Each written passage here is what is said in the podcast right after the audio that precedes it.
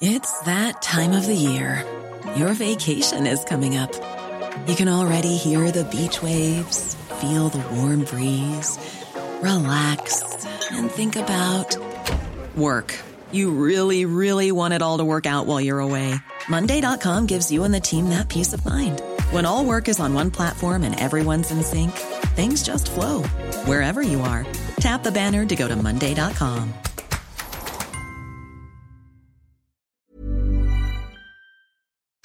Noticias.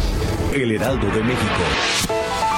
Después de que se dio a conocer que en promedio son despedidos 270 mil trabajadores en la época de Sembrina, el presidente Andrés Manuel López Obrador anunció inspecciones sorpresa a empresas para que no haya despidos injustificados o evadir pago de aguinaldos y vacaciones. En conferencia de prensa, el mandatario dijo que es un llamado a la solidaridad y que no se maltrate a los trabajadores. Cabe señalar que el titular del Instituto Mexicano del Seguro Social, Zoe Robledo, reveló que los índices de desempleo en diciembre son altos debido a trampas que utilizan los dueños. El tránsito de transporte pesado a partir de 3.8 toneladas brutas se va a limitar a partir del próximo 1 de enero de 2020 en la zona metropolitana del Valle de México, mientras que la entrega de hologramas doble cero fue acotada a través de mayores requisitos como parte de las mejoras de la calidad del aire.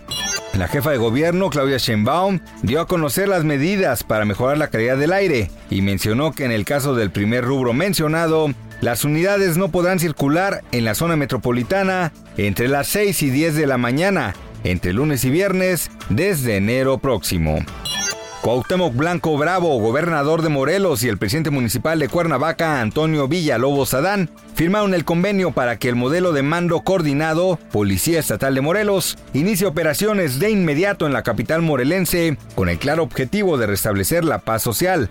El acuerdo se formalizó esta mañana en la sesión de la Mesa de Coordinación Estatal para la Construcción de la Paz, en la que también participaron todos los integrantes del Cabildo de la capital del estado.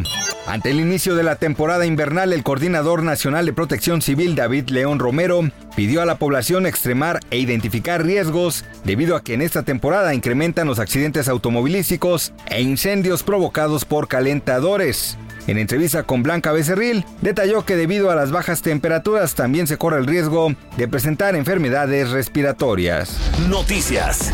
El Heraldo de México.